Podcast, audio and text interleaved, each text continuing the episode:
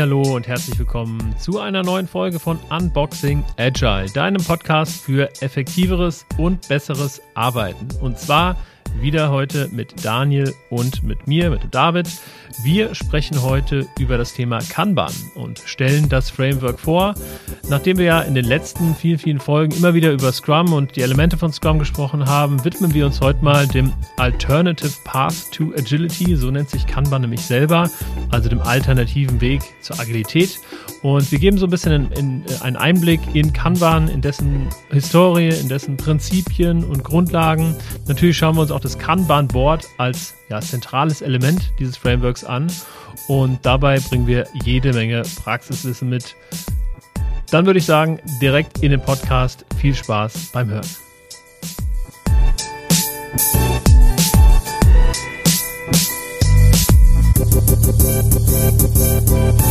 Hallo Daniel, wie geht's dir? Hallo David. Ja, soweit ganz gut. Ein bisschen Homeoffice erschöpft im Moment, aber ansonsten geht's mir sehr gut. Und bei dir? Ja, auch soweit gut. Ähm, ich habe dich ja gestern in genau derselben Situation schon mal gesehen für die Hörer. Wir hatten gestern nämlich einen gemeinsamen Workshop und äh, den hast du im Lied moderiert und äh, von daher äh, kommt wahrscheinlich auch dein Homeoffice Blues, weil gestern genau die gleiche Situation, den ganzen Tag sitzend, erklärend?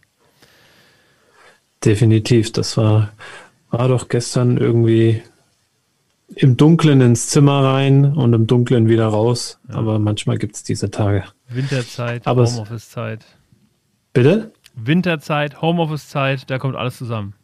Ja, so sieht's aus. Der Winter macht es nicht besser. Ich hoffe, die, der geht schnell rum dieses Jahr. Ich glaube, das geht den meisten so. Ja, ja, auf jeden Fall. Ja, und ähm, gestern ging es ja um das heutige Thema, nämlich Kanban. Äh, letzte Woche in unserem Podcast ging es ja um die Änderungen im neuen Scrum Guide und heute gehen wir mal die Sache von einem anderen Gesichtspunkt aus an, nämlich ähm, sprechen wir über Kanban. Ähm, the Alternative Path to Agility nennt sich Kanban selber, also der alternative Weg zur Agilität. Und ähm, finde ich eigentlich einen ganz guten, ja, äh, einen ganz guten Claim obwohl so alternativ ist er ja gar nicht, denn ganz, ganz viele Unternehmen arbeiten mit Kanban. Ähm, und ich glaube, die Alternative Path ist so ein bisschen ähm, gemünzt auf die Alternative zu Scrum, oder? Was meinst du? Würde ich auch sagen. Wahrscheinlich auch nicht nur zu Scrum. Es gibt ja auch noch ähm, Extreme Programming, äh, was ja auch noch wahrscheinlich in diese Richtung geht. Äh, wenn es zumindest um Softwareentwicklung geht, aber ähm, Kanban, da wirst du uns ja, glaube ich, auch gleich nochmal ein bisschen mehr was zu erzählen, hat ja nicht ausschließlich was mit Softwareentwicklung zu tun. Ja, ganz genau. Gute, gute Überleitung, denn äh, Kanban kommt ursprünglich ähm, von Toyota und wurde 1947, ich habe mich mal äh, natürlich in Vorbereitung auf diese Folge ein bisschen vorbereitet, also 1947, was echt früh ist, von Taichi Ono ähm, eingeführt und zwar bei Toyota damals. Also überhaupt nicht im Softwarebereich, überhaupt nicht im, ja, im Bereich der geistigen Wertschöpfung, sondern tatsächlich ähm, ja, im, im Manufacturing von Autos. Und äh, die Übersetzung lautet Signalkarte und genau das ähm, ja, beschreibt es letztlich auch. Also früher ähm, oder bei Toyota war damals das Ziel praktisch, ähm, die Produktivität zu steigern und äh, was passiert ist und die Effizienz zu steigern. Und was passiert ist, dass eben gleichzeitig ähm, die, die Lagerbestände reduziert wurden, beziehungsweise eben ähm, die Menge der Lagerbestände einfach ähm, reduziert werden konnte. Denn es geht in Kanban oder ging in Kanban damals um effizienteres Materialmanagement, effizienteres Lagermanagement. Ähm, wie hat das funktioniert? Ich war nicht dabei, tatsächlich. Was? 1947 warst du nicht dabei? So alt dann auch wieder nicht, lieber Daniel. Aber ähm, worum geht's? Naja, es geht darum, dass man eben ähm, immer nur dann ähm, weiterbaut oder Material reingibt in das System, wenn es auch Material braucht. Ne? Also das, ähm, äh, ja, die frühen Vorläufer des, des Pull-Prinzips. Ja? Also wenn ich etwas brauche, dann ziehe ich mir das und wenn dann ähm, eine bestimmte ähm, Sperrmenge erreicht wurde, dann ähm, war das ein Signal dafür, dass die Teile wieder aufgefüllt wurden. Und somit hat man praktisch ähm, einfach ja, ähm, Material gespart.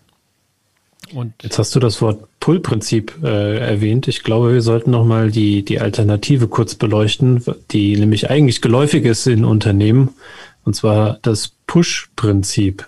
Sehr gut, genau. Weil, ähm, also das kennt ihr, glaube ich, alle von eurer Arbeit, oder ich kenne es zumindest auch immer noch gut oder aus vielen Situationen begegnet es mir immer wieder, ne, dass, dass jemand kommt und einem Arbeit auf den Tisch legt und äh, dann kommt noch jemand, legt einem noch mehr drauf und äh, quasi gar nicht geguckt wird, ob ich noch Platz auf dem Schreibtisch habe, beziehungsweise wenn kein Platz mehr ist, wird einfach gestapelt.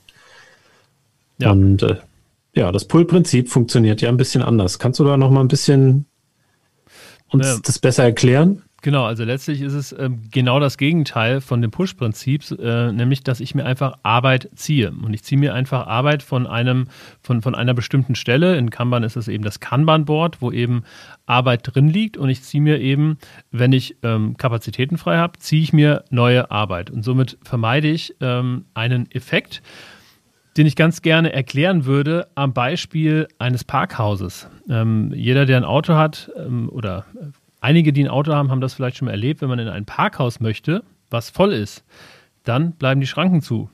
Ähm, und die Schranken bleiben so lange zu, bis einer aus dem Parkhaus wieder rausfährt. Und dann registriert das System praktisch, okay, es ist wieder ein Parkplatz frei, also machen wir die Schranke auf.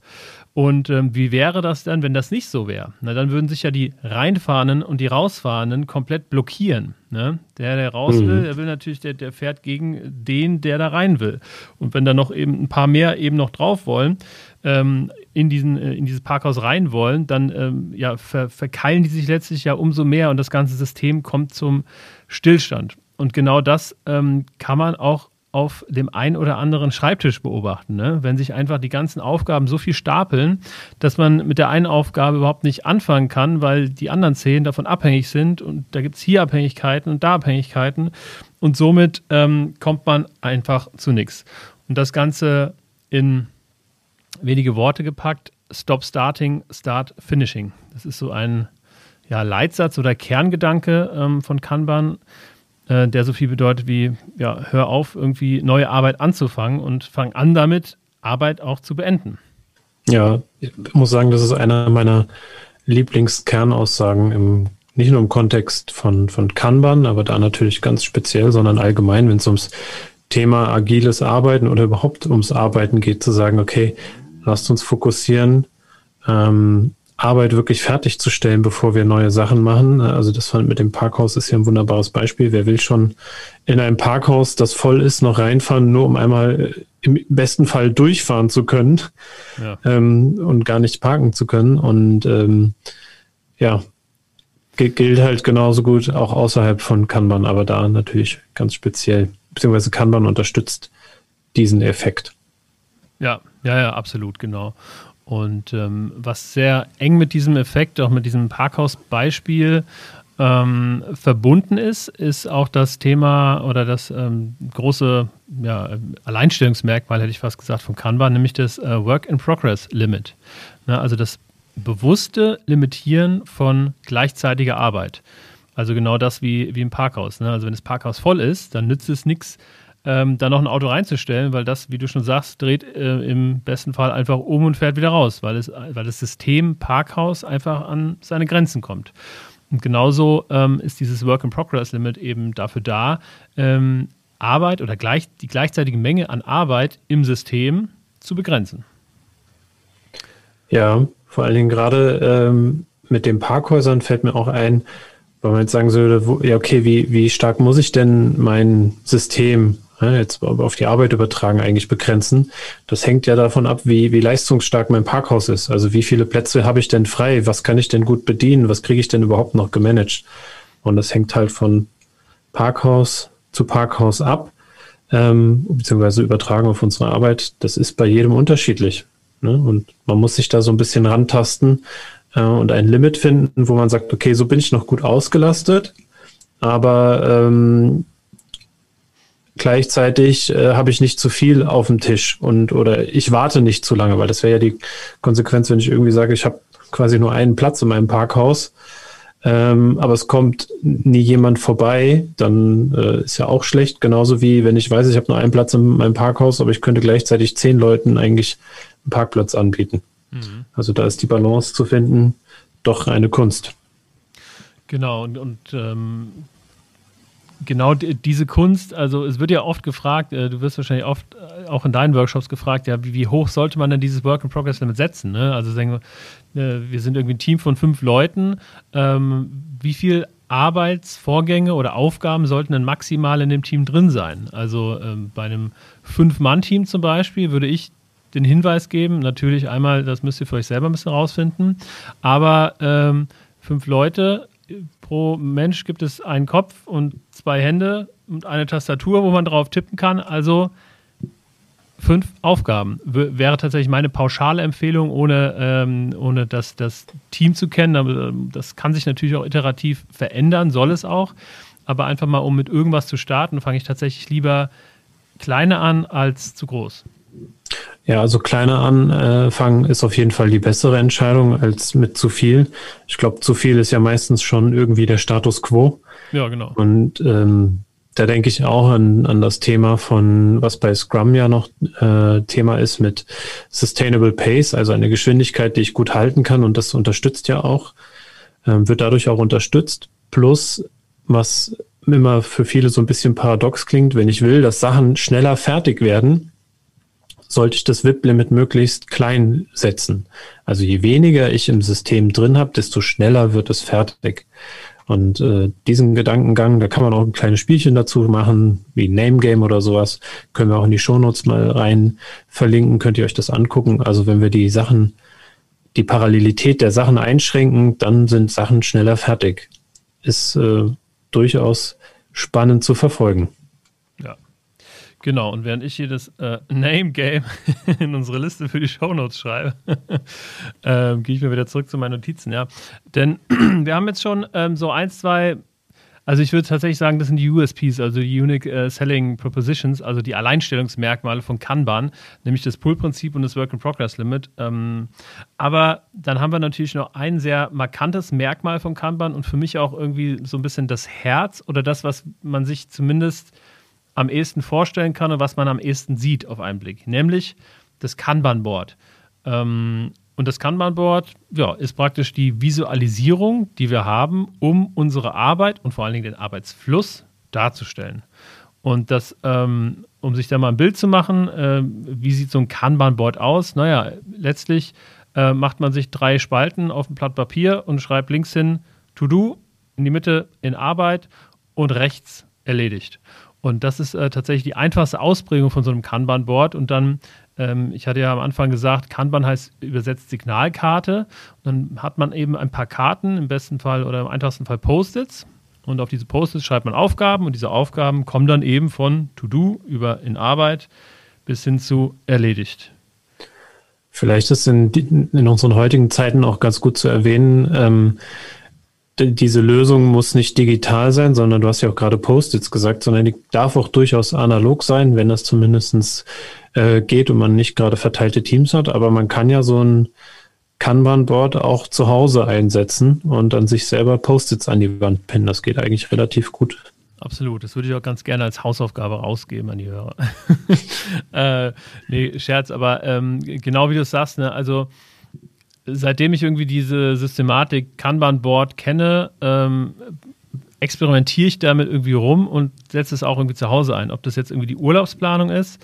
Ähm, ich habe mal mit meiner Frau zusammen irgendwie äh, aus einem Hobby eine kleine Gründung gemacht. Das haben wir per Kanban ähm, gemanagt, aber auch unsere Hochzeit. Und das war tatsächlich eine, eine richtig gute Sache. Denn eine Hochzeit ist schon relativ ähm, umfangreiches, langes und kompliziertes Projekt wenn man das so übersetzen möchte. Und äh, da kann man sich super ein Kanban-Board aufstellen. Erstmal am Anfang eine Planung machen, so was brauchen wir denn alles und für jede Aufgabe eben Post-its oder Zettel schreiben und dann ähm, diese Zettel mh, mm, eben durch das System praktisch leiten. Je nachdem, wo wir gerade sind, ähm, eben die einzelnen Aufgaben von To-Do bis nach erledigt schieben.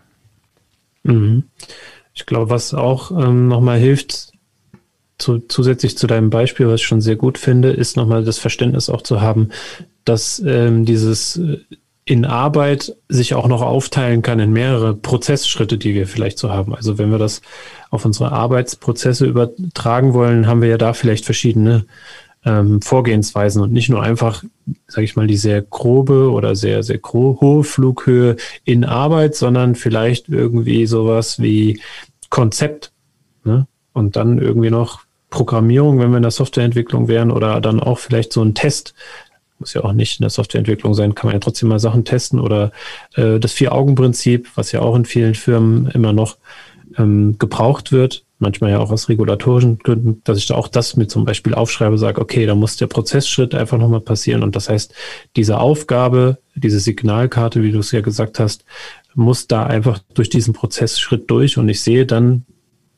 immer genau, wenn ich aufs Board gucke, wo sind die Sachen denn? Und diese Transparenz, die du geschildert hast über die Visualisierung, die ist wirklich auch aus meiner Sicht einer der größten Stärken, die Kanban mit sich bringt. Ja, genau. Und allein sich mal irgendwie Gedanken zu machen, was haben wir denn eigentlich für einen Workflow? Also haben wir denn, äh, also was ist der kleinste gemeinsame Nenner? Ne? Wenn du sagst zum Beispiel Software-Testing oder sowas, wäre eine Spalte neben der To-Do und in der in Arbeitsspalte, dann muss das ja entsprechend auch für jede Aufgabe anwendbar sein äh, damit es Sinn macht. Ne? Und sich einfach mal die, ähm, äh, den Spaß zu machen und zu sagen, okay, durch welche Phasen kommen denn alle unsere Aufgaben? Ne? Ob das jetzt ist, Vier-Augen-Prinzip, dass man das getestet hat gemeinsam oder, oder. Und so kann man praktisch den Arbeitsprozess, den Workflow durch ein Kanban-Board einfach widerspiegeln. Genau. Dann gibt es noch aus meiner Sicht ist, ähm, die wenn wir gerade bei diesem Workflow sind, ne, vor dieser Spalte To Do gibt es noch eine Spalte. Und das finde ich ist auch ganz, ganz wichtig bei Kanban, äh, denn wir haben ja gesagt Work in Progress Limit, das heißt, im System limitieren wir die Arbeit. Aber trotzdem haben wir ja einen Stapel an Arbeit, der irgendwo im Äther rumschwirrt und äh, darauf wartet, ähm, erledigt zu werden. Ne? Und das ist dann praktisch das Backlog, kann man das letztlich nennen, ne? das wir schon aus äh, Scrum kennen, also der Pool aller Aufgaben, der dann vor der To-Do-Spalte steht, wo wir einfach die Aufgaben sammeln. Und in regelmäßigen Zeitabständen überlegen wir eben, was, äh, was kommt denn jetzt praktisch über die rote Linie vom Backlog in das Kanban-Board, also in die To-Do-Spalte. Ja, ich habe tatsächlich ausnahmsweise mal nichts zu ergänzen. hast du gut erklärt. Was soll ich sagen? ja, ganz genau. Ähm, ja, und also dieses Kanban-Board kann einerseits, ich meine, du, du sagst es schon, ne, gerade in digitalen Zeiten kann man das super gut irgendwie einfach zu Hause oder ähm, im, im, Teambüro einfach an die Wand äh, gebracht werden. Aber natürlich, äh, gerade auch durch unsere Zeit, ist das bei, ja, in, in unserer Homeoffice-Ära, ähm, möchte ich sagen, ist es natürlich nicht immer realistisch. Ähm, es gibt ja auch also Tools, ähm, die tatsächlich durchaus auch ähm, bekannt sind, sowas wie zum Beispiel Trello ähm, ist ein Tool, wie man eben diese, diese Boards erstellen kann. Ähm, sehr, sehr individuell, sehr, sehr einfach und grafisch ansprechend. Und das Ganze auch noch kostenlos, also wie zum Beispiel Trello. Ne? Da gibt es natürlich andere Tools, die dann irgendwie ähm, in größeren Unternehmen zum Einsatz kommen oder die man eben, die dann noch mehr können. Aber im Grunde, wer also von unseren Hörern ähm, da erstmal einsteigen will in diese ganze Systematik, der ähm, ja, geht einfach auf trello.de und äh, baut da ein bisschen rum. Und das ist wirklich selbsterklärend. Ja, auf jeden Fall. Also ich benutze Trello auch. Ich glaube nur Trello.de bin ich mir gar nicht sicher. Ich glaube, es ist Trello.com, aber machen wir auch in die Shownotes. Kannst du auch gleich mal notieren. Mhm. Ähm, genau, also da äh, habe ich auch ganz verschiedene Kanban-Boards, je nachdem, worum es gerade geht. Also ob es um meine private Organisation geht von Themen, die ich zum Beispiel mit meiner Frau abstimme, so wie du es ja auch gesagt hast, mit der Hochzeit oder so. Das Board sieht ganz anders aus, ähm, wie zum Beispiel, äh, was haben wir noch für unseren Podcast? Haben wir ja auch ein äh, Kanban-Board, das wir einsetzen. Das sieht von der Struktur her, von den Spalten her ganz anders aus.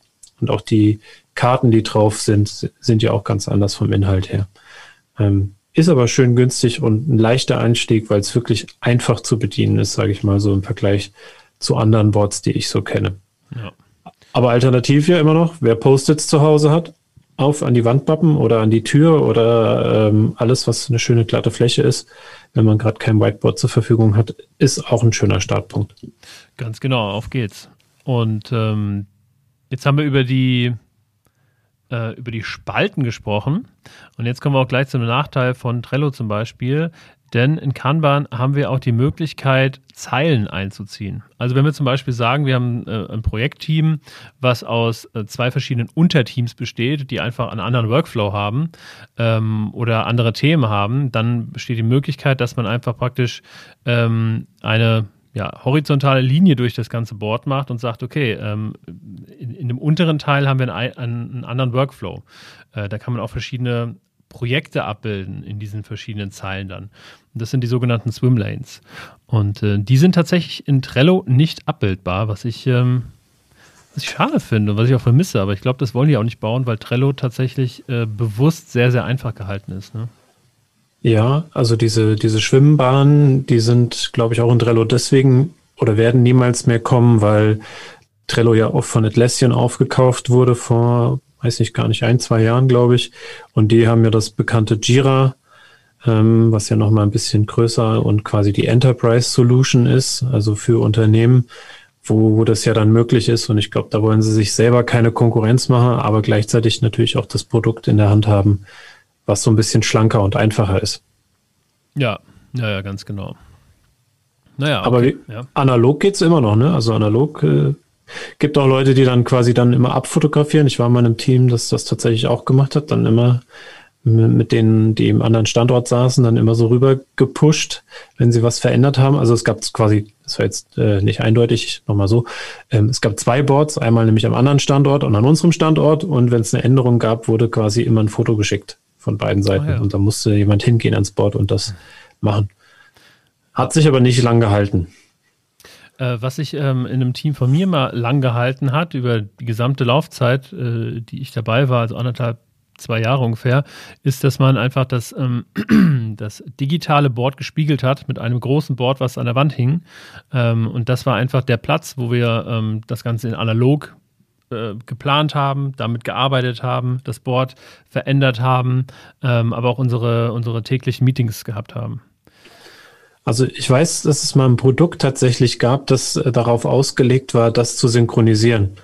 Also ähm, die hatten dann, glaube ich, irgendwie so QR-Codes an den Boards oder sowas, die dann, wenn man das abfotografiert hatte, das quasi auf den digitalen Status übertragen sollten. Aber ich glaube, es hat sich nicht durchgesetzt. Hm. Ja, ich stelle mir das tatsächlich auch schwierig vor.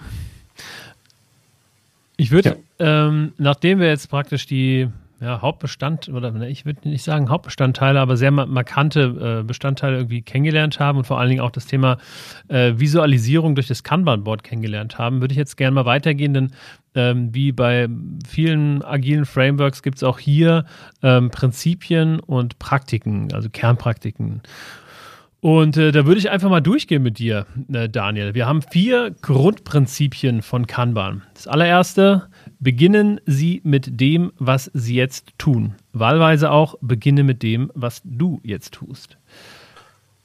Was ja. da einfach heißt, Kanban braucht keine große Anpassung von Personal, von Prozessen, von äh, Teams oder sonst irgendwas, sondern Kanban ist dadurch, dass wir ja letztlich, dass sich in, einem, in dem Vehikel eines Kanban-Boards manifestiert, ähm, keine große Vorbereitung und keine große Änderung in der Struktur eines Unternehmens, eines Teams, um eingeführt zu werden.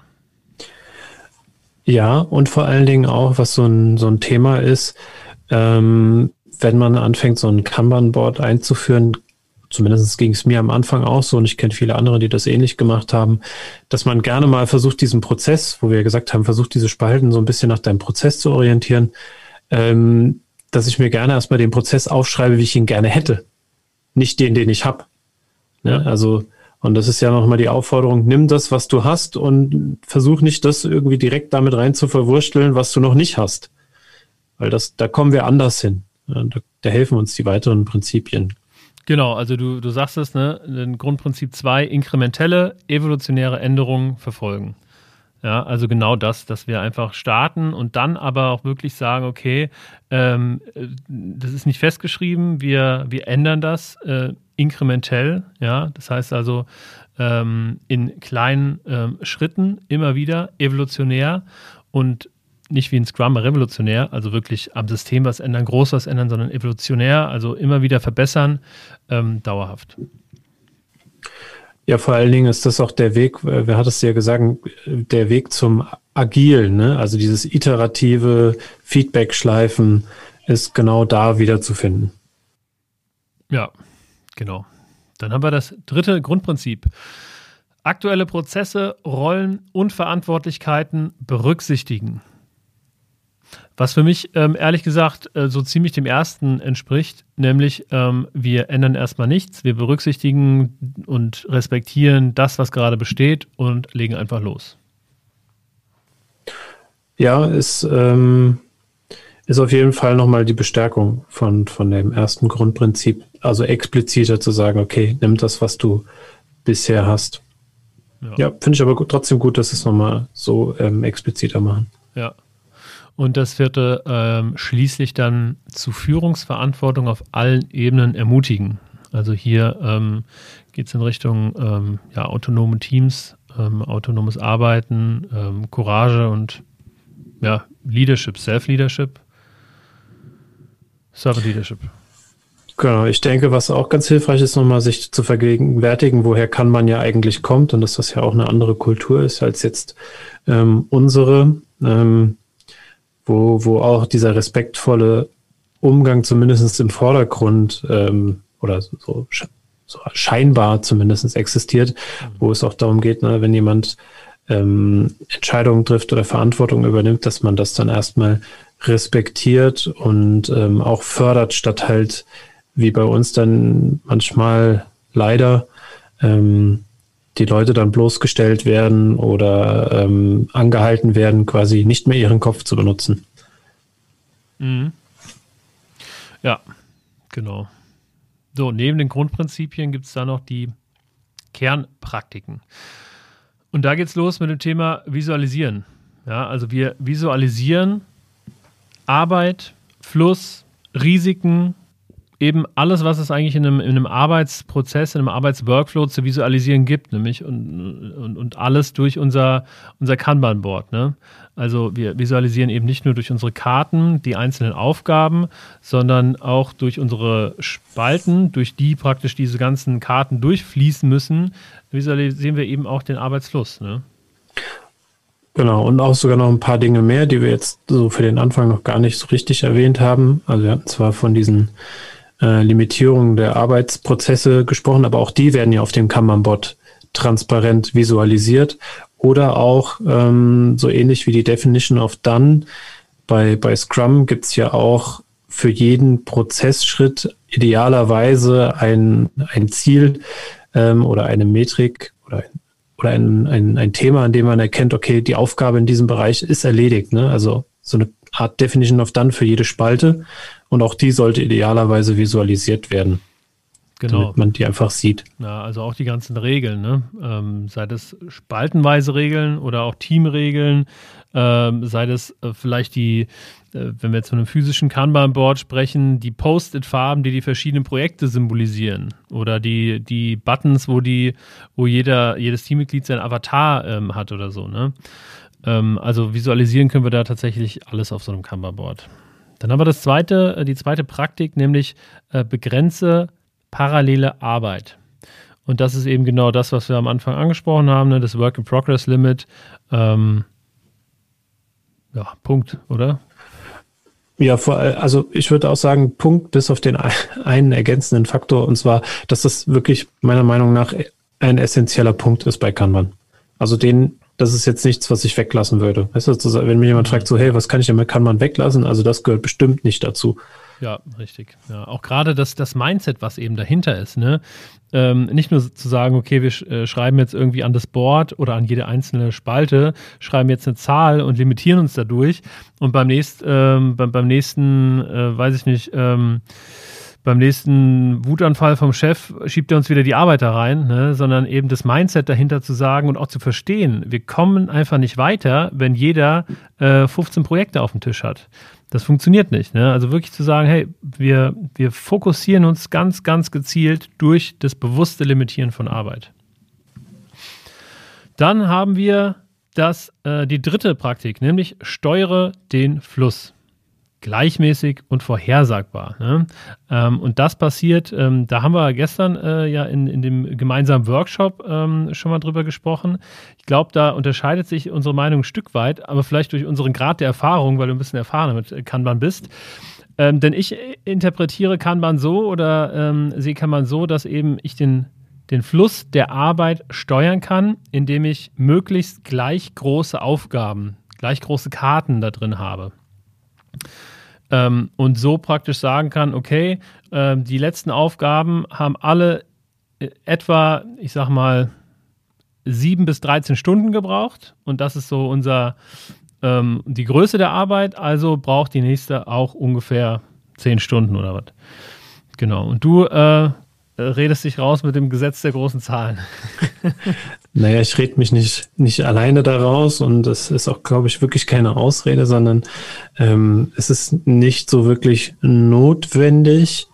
Ähm, ich hatte zumindest auch am Anfang das Gefühl, dass das wichtig wäre und habe aber auch festgestellt, dass das weniger interessant ist, ähm, diese Schätzung oder viel Arbeit in diese Schätzung zu setzen, sondern lieber zu messen. Ähm, das heißt, ich gucke einfach tatsächlich, wie lange brauche ich und dadurch kriege ich, ähm, kann ich je nachdem, wie genau ich das vorhersagen muss, wann etwas kommt, ähm, kann ich den Zeithorizont eigentlich ganz gut festlegen. Und äh, ich glaube auch, dass dieser Flow Managen sich nicht nur darauf bezieht, sondern auch in, mit dem Begriff des Managen, ähm, vielleicht für Führungskräfte auch nochmal ganz interessant, dass ich nicht versuche, die Leute oder die Menschen zu managen, weil wir haben ja oben gesagt, die Führungsverantwortung soll ja auf allen Ebenen stattfinden, sondern dass ich mich mehr darum bemühe, die Arbeitsbedingungen oder den Arbeitsfluss zu managen. Ne? Also dass ich gucke, dass die Arbeit gut durchfließt und ähm, explizit dieses Thema Bottleneck, also diese Flaschenhälse entstehen ja irgendwann auch gerade durch diese Limitierung. Und dann genau in diesen Flaschenhälsen, die durch diese Limitierung entstehen, zu arbeiten und ähm, die aufzulösen, beziehungsweise ähm, ganz auflösen lassen die sich nicht. Das ist ja die, das bisschen Paradoxe an diesen Flaschenhälsen. Wenn ich einen Flaschenhals wegoptimiert habe, entsteht irgendwo de facto ein neuer. Also einen Flaschenhals habe ich immer. Ich versuche nur quasi durch die Verbesserung des Prozesses dafür zu sorgen, dass ähm, wir zwar gegen Perfektion streben, aber ankommen können wir da halt tatsächlich leider willst, nicht. Willst du mal das Beispiel ähm, bringen, was du gestern gebracht hast mit dem Sägewerk in Kanada? Das fand ich sehr, sehr anschaulich. Kann ich gerne machen. Ähm, also, also ich war zwar nie in Kanada, aber ein paar Filme habe ich gesehen. Also ich glaube, es ist zumindest in Kanada. Ähm, wo man sich so einen großen Fluss vorstellt, wo dann äh, quasi am Fluss entlang diese dicken Wälder äh, sind, wo dann aber auch diese Holzfabriken stehen, äh, die quasi die Hölzer abholzen und dann ähm, ja ist der Transport natürlich durch den Fluss ähm, einfacher, als die jetzt irgendwie mit ähm, Lastwagen oder so zu transportieren. Ähm, und das machen natürlich diese Fabriken. Und jetzt stellen wir uns mal vor, da stehen, sage ich mal, vier Fabriken, ne, so nebeneinander und die schieben alle ihre Baumstämme den Fluss runter. Und ähm, jede Fabrik für sich guckt natürlich, dass sie ihren Flow gut managt und versucht sich da zu optimieren und die werden auch alle besser und schneller. Ähm, was sie allerdings nicht bemerken, ist, dass äh, es flussabwärts quasi eine Flussverengung gibt. Und an dieser Flussverengung stauen sich natürlich die Baumstämme, weil die da gar nicht so schnell durchkommen. Ne? Also unser Flaschenhals. Danach kommt natürlich die Fabrik, die dann eigentlich das Holz weiterverarbeiten würde. Ähm, aber die kann nicht schneller arbeiten als das Holz, das dazu liefert. Das heißt, es bringt am Ende gar nichts, dass die anderen schneller werden, sondern ich muss mir den gesamtheitlichen Arbeitsfluss angucken und gucken, dass ich da diesen Flaschenhals halt idealerweise auflöse, damit ich halt eine Optimierung hinkriege, die wirklich effektiv was hilft. Ähm, ich glaube, Klaus Leopold hat das mal gesagt, aber vielleicht war das auch von jemand anderen. Lokale Optimierungen sind immer globale Suboptimierungen. Ne? Also wenn ich nur lokal was verbessere, dann hat das meistens auf den gesamtheitlichen Workflow ähm, eher negative als positive Konsequenzen, was auch immer sehr spannend ist, finde ich. Mhm. Ja, finde ich auch sehr, sehr spannend. Spannende These, äh, für die es auch sicherlich ganz, ganz viele ähm, praktische Beweise gibt. Okay, dann haben wir den vierten Punkt äh, der Kanban-Praktiken, nämlich mache Regeln klar, also sichtbar am Board praktisch, ähm, ist ähnlich oder ich hatte das schon mal erwähnt bei dem Thema Visualisieren, ne, dass natürlich auch alle Regeln, alle ja, ähm, Teamgeflogenheiten, alles, was wir als Team beschließen, ähm, unseren ähm, Netiquette vielleicht auch, ähm, einfach an Bord eben äh, mit dranbringen, sodass man eben, dass das nicht nur ein reines Board ist, wo dann der Arbeitsfluss äh, oder die Arbeit langläuft, sondern dass es wirklich eine, eine Teamwand ist, ähm, wo wir einfach auch ein Stück weit unsere Kultur ausleben. Ja, hast du, hast du schön gesagt. Ähm, Kultur ausleben, finde ich ganz spannendes Bild auf jeden Fall. Und ähm, genau, ich würde noch ergänzen, dass mit den Richtlinien, das hatten wir ja auch gesagt, dass dann vielleicht sogar an den Spalten, also je klarer ist, was, wann etwas fertig ist oder was die Rahmenbedingungen sind, desto besser können die Leute auch diese Führungsverantwortung auf allen Ebenen wahrnehmen, wenn sie wissen, wie die Regeln sind. Also ganz, auch ein ganz wichtiger Punkt, definitiv. Ja, dann haben wir den äh, fünften Punkt, nämlich ähm, etabliere Feedback-Schleifen. Darüber haben wir nämlich noch gar nicht gesprochen und da ähm, scheint Kanban erstmal irgendwie ähm, auf den ersten Blick keinen, keinen Vorschlag für zu haben oder keine Lösung für zu haben, aber eben doch in den Praktiken. Ähm, natürlich brauchen wir verschiedene Formate, in denen wir einmal entscheiden, mit was füllen wir denn jetzt unser System, mit welchen Aufgaben, also was holen wir denn aus dem Backlog ähm, und ähm, ja, und zum Zweiten natürlich auch ähm, äh, Meeting-Formate oder Feedback-Schleifen, äh, wie es da steht, schaffen, ähm, indem wir uns das Kanban-Board mal von außen anschauen und äh, mal gucken, ob das so passt oder ob man da irgendwie noch was verbessern kann. Also eigentlich ganz ähnlich wie ein Scrum, äh, dass wir einmal ein Planning haben und einmal eine Retrospektive. Ähm, und ein Review haben wir sowas auch oder haben wir auch die, den, den Platz dafür in Kanban ohne dass man dafür was vorgibt. Genau, und was noch, äh, glaube ich, fehlt, sind eigentlich die Dailies. Die gehören ja eigentlich, sind ja auch die kleinen Feedback-Schleifen dann noch, die mit reinpassen. Ja, genau, stimmt, ja. Ja. Genau, und dann haben wir das ähm, sechste und letzte äh, hier auf der Liste der Kanban-Praktiken, nämlich kooperativ verbessern, weiterentwickeln mit Experimenten. Ja, das heißt also, ähm, auch ähm, bezieht sich auch ein bisschen auf die Feedback-Schleife, dass wir in, in, in einer Art Retrospektiv-Meeting oder Review-Meeting äh, nicht nur auf unsere Produkte, auf unsere Projekte schauen, sondern eben auch auf das Kanban-Board und schauen, wie können wir nicht nur das Kanban-Board optimieren und verbessern, sondern auch, wie können wir uns ähm, als Team ähm, verbessern in Zusammenhang äh, mit Kanban. Ich glaube, das ist auch der Punkt, an dem wir ganz stark bei, bei dem Faktor Agilität wieder sind. Also iteratives Vorgehen, verbessern, äh, lernen aus der Vergangenheit. Und ähm, glaube, was hier noch spannend ist, dass da ja auch noch durchaus gesagt wird mit, mit Modellen. Ähm, und die Modelle, das bezieht sich auch so ein bisschen, was ich vorhin schon gemeint habe, auf dieses, wir vereinfachen Dinge, um sie ganzheitlich zu erfassen und dann darüber auch reden zu können ähm, ist ein ganz spannender Punkt, finde ich immer wieder, weil er sich tatsächlich da auch nochmal, sage ich, von, von Scrum meistens zumindest, wie es gelebt wird, unterscheidet. Ja. Ja, und das war es zur, zur rein methodischen Ansicht von Kanban. Jetzt kommen wir nochmal auf die Praxis zu sprechen. Und ich habe mir im Vorfeld überlegt, ja, was, was gibt es denn eigentlich aus der Praxis zu besprechen? Ich finde, wir haben schon irgendwie das ein oder andere Beispiel hier und da angebracht. Ähm, was was ähm, ich irgendwie noch auf der Liste habe, so das Thema, wann nutzen wir denn eigentlich Kanban, wann nutzen wir denn eigentlich Scrum? Ähm, weil sich die beiden ja doch irgendwie ähm, unterscheiden vom Einsatzzweck allerdings in der Methode ergänzen können. Ne? Man kennt da vielleicht den Ausdruck oder es gibt den Ausdruck Scrum-Bahn, also praktisch das Beste aus beiden Welten. Ähm, da wollen wir aber nicht allzu tief heute eingehen drauf. Ähm, ja, um die Frage zu beantworten, wann benutze ich Kanban, wann benutze ich Scrum? Ähm, also das hat für mich vor allen Dingen ähm, was damit zu tun, wie komplex die Umgebung ist, in der wir uns bewegen, wie vorhersehbar oder unvorhersehbar denn ähm, ja die Aufgaben und der Markt denn so sind. Also je komplexer wir sind, desto eher würde ich vielleicht in Richtung Scrum tendieren und je weiter, je prozessualer wir arbeiten können, je vorhersehbarer wir arbeiten können, desto mehr würde ich in Richtung Kanban gehen. Und du so?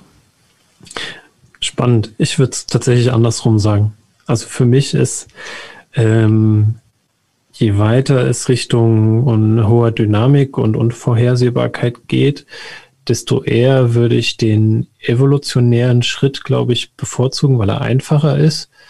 Ähm, aber wahrscheinlich auch nicht immer. Also ich finde es schwierig. Also was ich definitiv sagen würde, äh, Scrum und Kanban sind beides mh, Tools oder Vorgehens, weil Tools sind es ja nicht, äh, Frameworks, also so Rahmenwerke, die sich dafür eignen, wirklich in diesem ähm, komplexen, chaotischen Umfeld, beziehungsweise eher im komplexen als im chaotischen Umfeld, wenn wir jetzt nach der Stacy-Matrix oder nach dem Canavan-Modell die Begriffe mal nehmen, ähm, wo wir wirklich Agilität gut ausleben können, wo, wo wir dann auch effektiv den Gegebenheiten begegnen. Also ich glaube, es ist auch, oder ich empfand es immer als hilfreich zu gucken, ähm, wie, wie sind die Leute eigentlich gerade drauf? Wie ist die Firmenkultur? Und ich habe ganz häufig beobachtet in meiner Vergangenheit, dass viele mit Scrum gestartet sind und irgendwann gesagt haben, okay, das Regelwerk ist mir jetzt zu starr. Also sie haben quasi gelernt, agil zu arbeiten und gesagt haben, okay,